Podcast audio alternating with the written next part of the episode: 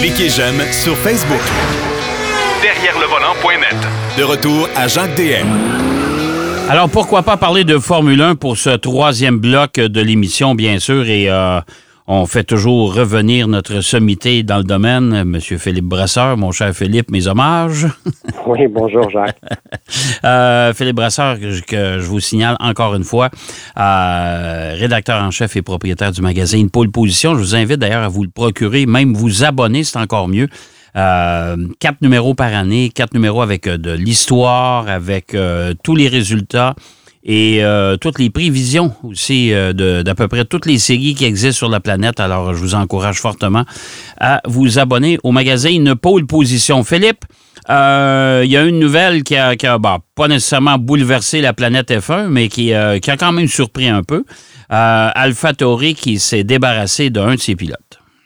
Oui, absolument, Jacques. Bon, AlphaTauri, euh, Scuderia AlphaTauri, c'est la deuxième écurie qui appartient à Red Bull en Formule 1 avec Red Bull Racing.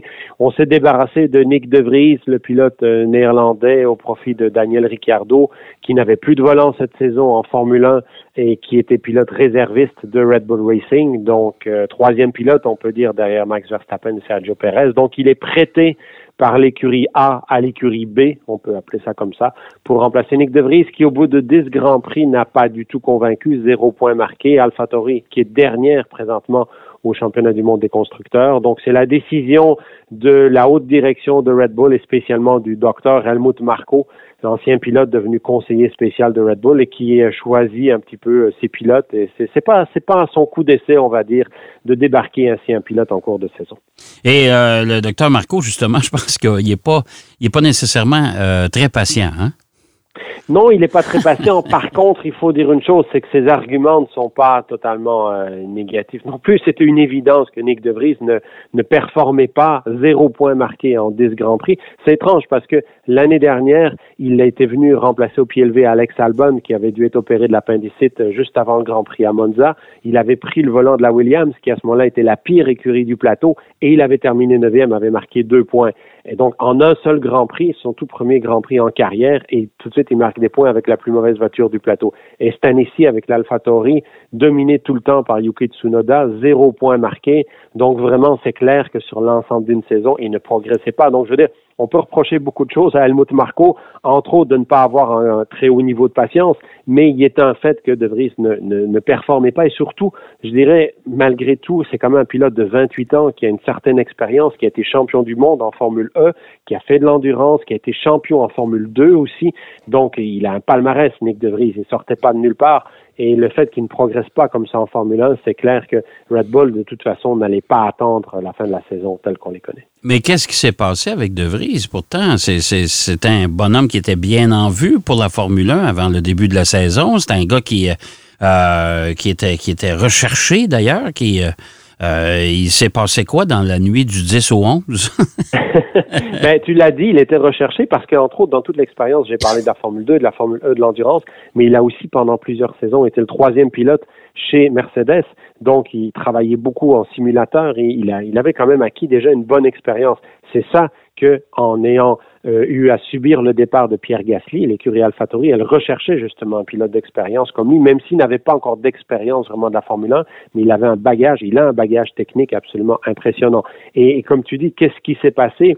je dirais qu'il y a deux réalités. Il y a le fait qu'en Formule 1, on peut pas vraiment faire beaucoup d'essais. Il faut arriver tout de suite avec les simulateurs, avec les données des ingénieurs. Il faut tout de suite arriver à être performant lorsqu'on est sur des circuits. Et dans le cas de Nick De Vries, ces circuits-là, il les découvrait pour la plupart dans la réalité. Parce que oui, il a roulé sur plusieurs circuits européens euh, comme je disais, dans d'autres catégories. Mais les circuits de début de saison, si on pense à l'Australie, si on pense à, à l'Arabie Saoudite et toutes ces pistes-là, ou à Bakou, ils ne les connaissaient pas. Le circuit Gilles Villeneuve à Montréal, il n'avait jamais roulé évidemment ici. Donc je dirais qu'il y avait cette espèce de, il était entre un vrai débutant et un pilote qui a de l'expérience. Mais AlphaTauri avait besoin de, a besoin de marquer des points. Euh, une dixième place au championnat des manufacturiers, c'est pas juste Jacques, tu le sais, c'est pas juste la valeur sportive, c'est aussi beaucoup d'argent qui ne rentre pas en Formule 1 dans ce temps-là parce qu'on sait que les équipes, le, partage des revenus, il est basé sur le nombre de points marqués par les équipes à l'issue d'une saison. Donc, c'est vrai que pour AlphaTauri, c'était de dire non, désolé. Dès l'instant, on a Daniel Ricciardo qui est là, qui est en attente, qui ne fait rien, on va à ce moment-là. Et, je pense qu'il y a un petit côté, comme on appelle souvent un peu, c'est le principe de remplacer un entraîneur au hockey. Hein, on, espère un petit côté électrochoc, que ça fasse réagir tout le monde dans l'équipe, y compris l'autre pilote, pour dire bon ben là, là j'ai Daniel Ricciardo comme coéquipier et non plus un débutant. Là, il faut que, faut que je performe encore plus.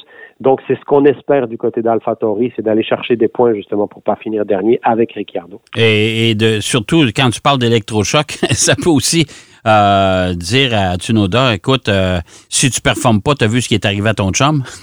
oui, tout à fait. D'autant plus que pour l'instant, on sait très bien que Yuki Tsunoda est arrivé là parce que ça faisait partie des ententes avec Honda et que, bon, Red Bull aujourd'hui n'a plus vraiment besoin de Honda.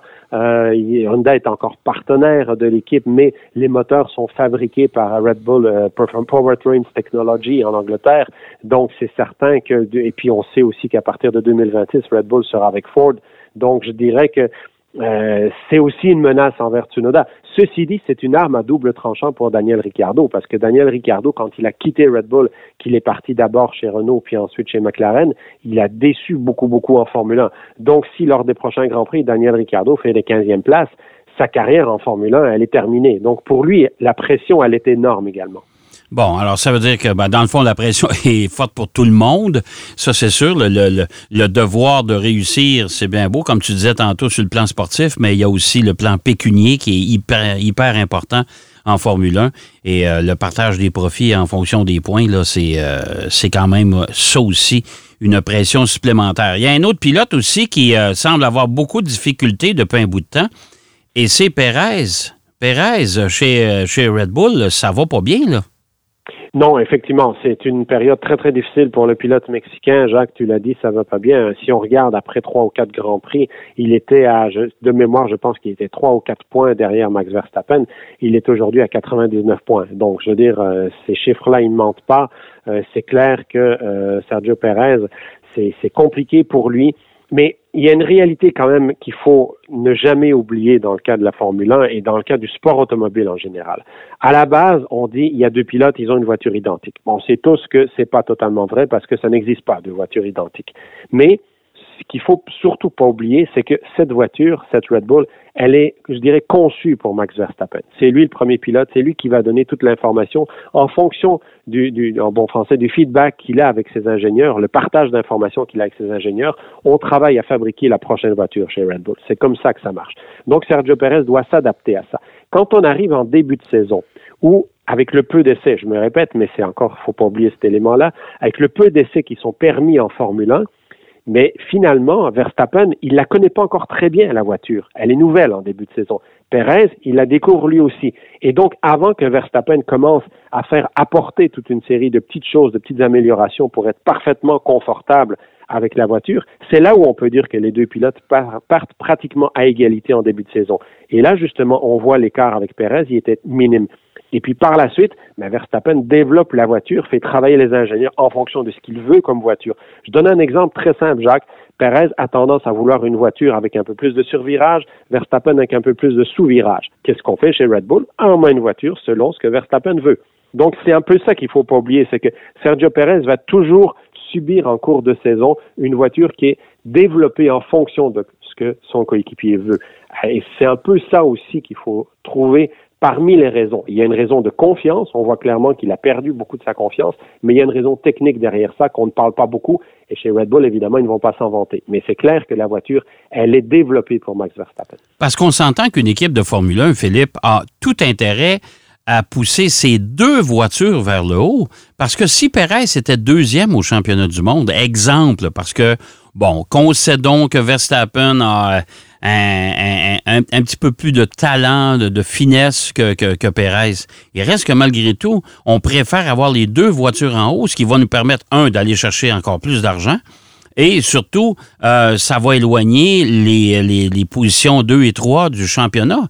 Euh, c'est pour ça que je comprends pas pourquoi on pousse. On, a l'air, comme tu dis si bien, euh, sur le plan technique, on pousse sur Verstappen. C'est lui qui, qui décide des ajustements de la voiture. Euh, mais il semble qu'un effort supplémentaire pour ajuster la voiture pour que Perez soit confortable, euh, ça ajouterait pour l'équipe. Comme, et ça, on va en venir après, mais c'est un peu comme Aston Martin. On se retrouve avec un pilote et non pas deux. Oui, la situation d'Aston Martin, elle est complètement différente. Oh, ouais. mais, mais je dirais que dans, dans, le cas de Perez, ça ne veut pas dire que l'écurie Red Bull ne, ne, tente pas de travailler au maximum parce que, somme toute, Sergio Perez, il a ses propres ingénieurs dans le garage, donc il travaille aussi sur ses propres réglages. Ce que je veux dire par là, c'est l'explication que j'ai donnée, elle est sur le développement de la voiture. Parce qu'il faut, il y a quelque chose aussi souvent que les gens ne, ne connaissent pas dans les dessous de la Formule 1. C'est que pendant un week-end de Grand Prix, il y a un à deux pilotes essayeurs qui sont sur des simulateurs à l'usine et qui, selon les réglages que les pilotes vont avoir donnés, par exemple en essai libre, ils vont simuler des grands prix pendant la nuit du vendredi au samedi, la nuit du samedi au dimanche, et renvoyer cette information-là aux ingénieurs qui, eux, sont sur la piste de course pour dire on va tenter telle et telle chose. Et ça, le temps, il est compté à ce moment-là. Et c'est clair que du côté de Red Bull, ces pilotes-là, ils travaillent parce que c'est la mission qu'ils ont, surtout sur les réglages de Max Verstappen. Donc, c'est vrai que Sergio Perez euh, est un peu, je dirais pas tout seul, parce qu'on n'est jamais tout seul en Formule 1, mais c'est clair que lui, il est avec ses ingénieurs dans le garage pendant que le staff qui est encore à l'usine travaille un peu plus sur la voiture de Max Verstappen. Mais c'est une réalité, je dirais, de beaucoup d'équipes où on va euh, fonctionner un peu comme ça avec donc des pilotes qui sont un peu dans l'ombre et qui vont déterminer aussi certains réglages ou suggérer certaines, certains types de réglages qui peuvent être adaptés par la suite en course. Ceci dit, dans le cas de Sergio Perez, il y a aussi sa responsabilité à lui. C'est-à-dire que quand on regarde des grands prix comme Monaco, il a touché le rail, Verstappen pas. Il y a d'autres courses où il a fait de, de, sérieuses erreurs de pilotage et ça, évidemment, ben, à ce niveau-là, quand on est en Formule 1, ça ne pardonne pas et ça se traduit par des pertes de points importants. OK. Alors, euh, ben, on verra ce qui va se passer dans les prochains Grands Prix. Le prochain Grand Prix, c'est euh, Spa, je pense, hein? Le prochain Grand Prix, c'est la Hongrie. Et la puis, Hongrie, par OK. la suite, Spa-Francorchamps. OK. Euh, L'autre cas d'équipe aussi où il y a un écart quand même assez marqué, ben, c'est chez Aston Martin. Ça, on connaît la situation. Euh, Lance Stroll, ben, l'équipe appartient à papa. Euh, tandis que Fernando Alonso, qui est le plus vieux pilote du plateau, lui performe, euh, il a le couteau entre les dents, c'est incroyable. Euh, on va faire quoi avec ça? Parce que là aussi, on se retrouve avec une voiture qui a des chances de grimper dans le championnat, pas deux. Oui, effectivement. Euh, Puis c'est une situation un peu particulière chez Aston Martin parce que l'écart, il est presque de 100 points euh, là aussi entre Fernando Alonso qui est troisième au championnat et, Lance, Lance Stroll qui est huitième. Je dirais qu'il serait probablement même plus que 100 points si Alonso avait dépassé Stroll à, deux grands prix où il est resté sagement en arrière de Lance alors qu'on voyait très très bien qu'il avait les capacités de le dépasser. Euh, J'imagine que quelque part, il y a une toute petite ligne dans le contrat. Tu sais, comme les mentions légales qu'on voit parfois Oui. au bas de certains contrats. oui, qu'on qu'on lit jamais, là, ouais. voilà, mais qui a été rappelé à Fernando Alonso. Pareil, ça, ça pourrait être du style, si à 10 tours de la fin, euh, t'es en arrière de Lance, t'as pas le droit de le dépasser ou des petites choses comme ça. Bon, Fernando, il vit quand même une très belle saison chez Aston Martin. Euh, je pense que pour lui, ça le dérange pas vraiment. Il sait qu'il sera pas champion du monde de toute façon. On sait tous que sera Max Verstappen cette année-ci.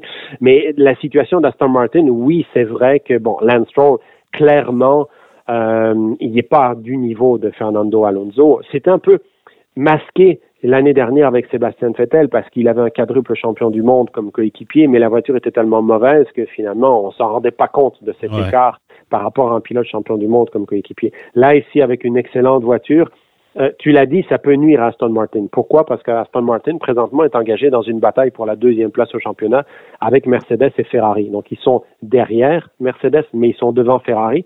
Sauf que, bon, Ferrari, d'un Grand Prix à l'autre, ils peuvent être rapides ou ils peuvent être... Ils sont très inconstants pour l'instant. Mais ils, ils pourraient quand même remonter sur Aston Martin si les deux voitures d'Aston Martin ne marquent pas plus souvent des points. Et c'est vrai que Lance, j'ai envie de dire, Jacques, euh, bon, Lance, c'est un pilote québécois, on veut qu'il continue en Formule 1, mais il y a une réalité très terre à terre, c'est que ce n'est pas quelqu'un qui a le talent d'un champion du monde.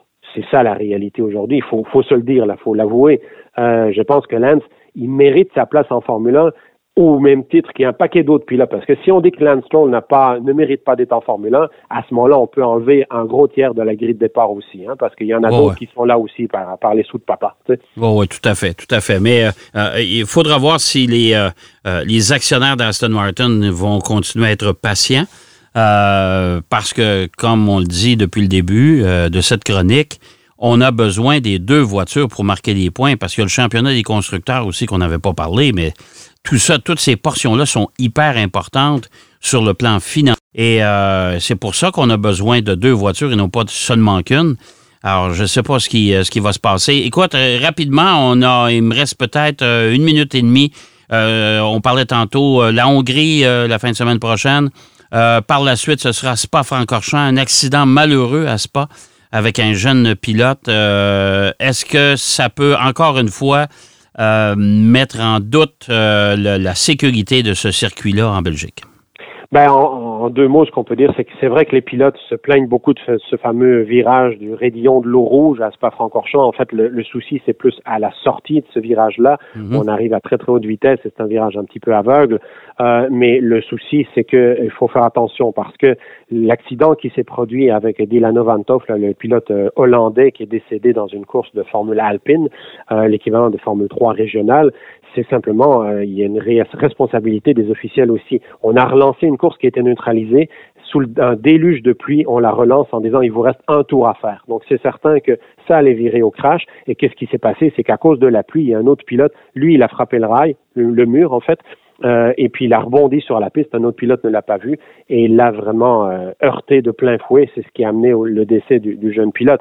Mais je dirais que ce genre d'incident de course, il y a beaucoup d'amalgame qui est fait avec l'accident, les accidents au raidillon de l'eau rouge. C'est vrai que c'est un virage dangereux, mais dans ce cas-ci, c'est bien plus l'absence de visibilité en raison de la pluie qui a créé ce malheureux accident mortel-là. Donc, je veux dire, il faut faire attention dans le cas de Spa-Francorchamps. Et pour revenir à Max Verstappen en deux mots, Jacques, il l'a lui-même rappelé en disant il y a des virages, par exemple, comme en Arabie Saoudite, le circuit de Jeddah, qui est tout aussi dangereux que le raidillon mais on en parle beaucoup moins. Et donc, il faudrait peut-être à un moment donné revoir l'ensemble de certaines choses, mais le sport automobile restera quand même dangereux. Le risque zéro n'existe pas. Ça, tu as tout à fait raison. Hey, merci, mon cher Philippe. Toujours hyper intéressant euh, de t'entendre parler euh, sur euh, le sport automobile. Et puis, on va se reparler très bientôt parce que la saison des fins, surtout, est loin d'être terminée. Absolument, toujours un plaisir, Jacques. Merci. Merci. Philippe Brasseur du magazine Pôle Position qui nous parlait euh, de l'écart qui existe entre certains pilotes, les difficultés de certains pilotes euh, à s'adapter et surtout du départ de, de Vries qui, euh, a été remplacé par Ricardio chez AlphaTauri. J'espère que l'émission vous a plu et je vous donne bien sûr rendez-vous comme à l'habitude, même heure, même poste la semaine prochaine. D'ici là, surtout, soyez prudents. Bonne route. Derrière le volant.